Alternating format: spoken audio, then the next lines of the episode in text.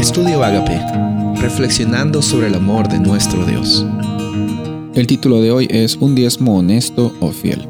Primera de Corintios 4, 1 y 2. Que todos nos consideren servidores de Cristo, encargados de administrar los misterios de Dios.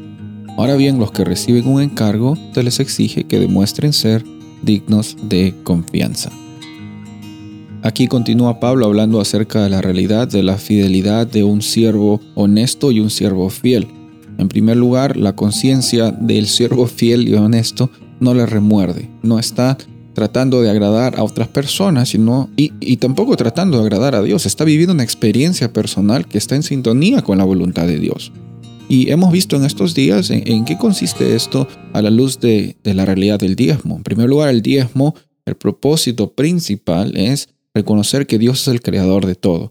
Una vez que reconocemos esta realidad, una vez que definimos esta realidad, nuestra experiencia con Dios ya no va a ser de que sea eh, una transacción el diezmo, sino es una experiencia de adoración. Yo estoy adorando por medio de los diezmos, por medio de las ofrendas, por medio del sustento que yo también proveo hacia otras personas que están dedicando el 100% de su tiempo para eh, ser evangelista. Ahora, cada uno está llamado a ser un administrador fiel.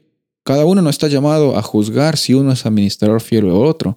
No estoy llamado yo a juzgar a mi hermano o, a alguien en mi comunidad de creyentes o, incluso a, personas de cómo es que esto se hace. No, en, mi vida, mi experiencia, eh, eh, yo estoy llamado a ser un administrador en mi persona, en mi círculo de influencia, en las cosas que yo puedo hacer, lo que yo no puedo hacer, lo que no está en, mi círculo de, de, de, de acción no, yo no, no estoy llamado a juzgar.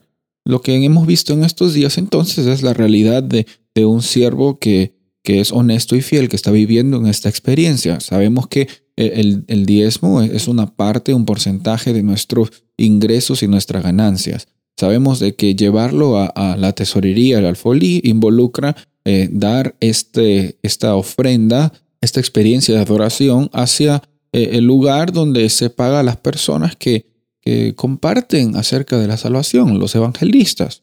Encontramos de que, eh, en primer lugar, es nuestra decisión personal, cómo es que nosotros eh, establecemos esta realidad.